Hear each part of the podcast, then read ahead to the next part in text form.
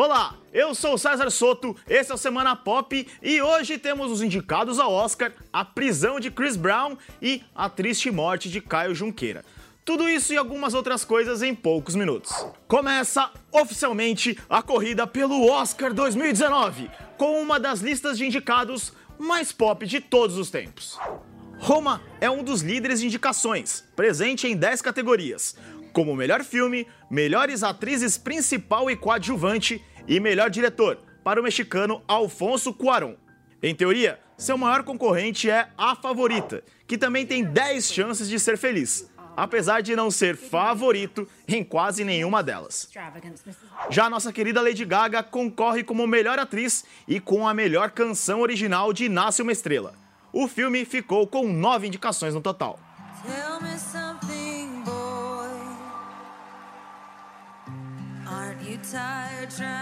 A categoria principal ainda tem Bohemian Rhapsody, Infiltrado na Clã, Vice, Pantera Negra, que se torna o primeiro filme de super-herói a ser indicado como melhor filme, e Green Book, o Guia, que até se tornou um dos favoritos depois de ganhar o prêmio do Sindicato dos Produtores, mas que deverá superar um difícil tabu.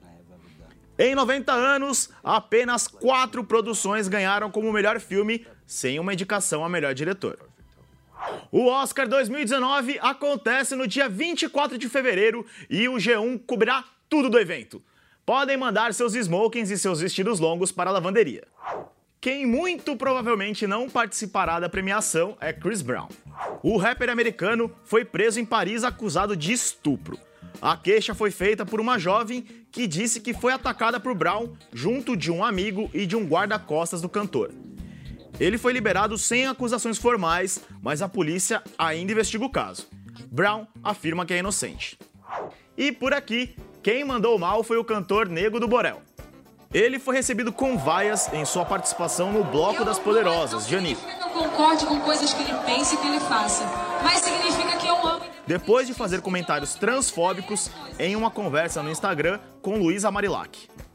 Nego do Borel usou a rede social para pedir desculpas a Luísa. Segundo ele, foi tudo uma brincadeira. E eu realmente errei muito. A notícia mais triste da semana foi a morte do ator Caio Junqueira, aos 42 anos. Conhecido como o aspirante neto de Tropa de Elite, o ator tinha sofrido um acidente de carro no Rio de Janeiro no último dia 16 e estava internado no hospital desde então.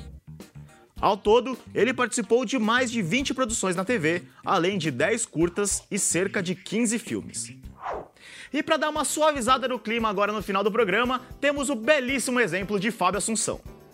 O ator entrou em um acordo com a banda La Fúria e com Gabriel Bartz para direcionar todo o lucro com a música Fábio Assunção para instituições de tratamento de dependência química. Torço para que vocês prosperem, mas não censurar não significa que não existe aqui uma oportunidade de conscientizar. A canção fala sobre beber e ficar loucão como Fábio Assunção e suas versões já chegaram a mais de 6 milhões de visualizações no YouTube. Hoje eu vou virar Assunção. Mas o vocalista da banda anunciou que uma nova versão da letra será lançada. E com este ato de conscientização do ator, eu me despeço. Até a semana que vem.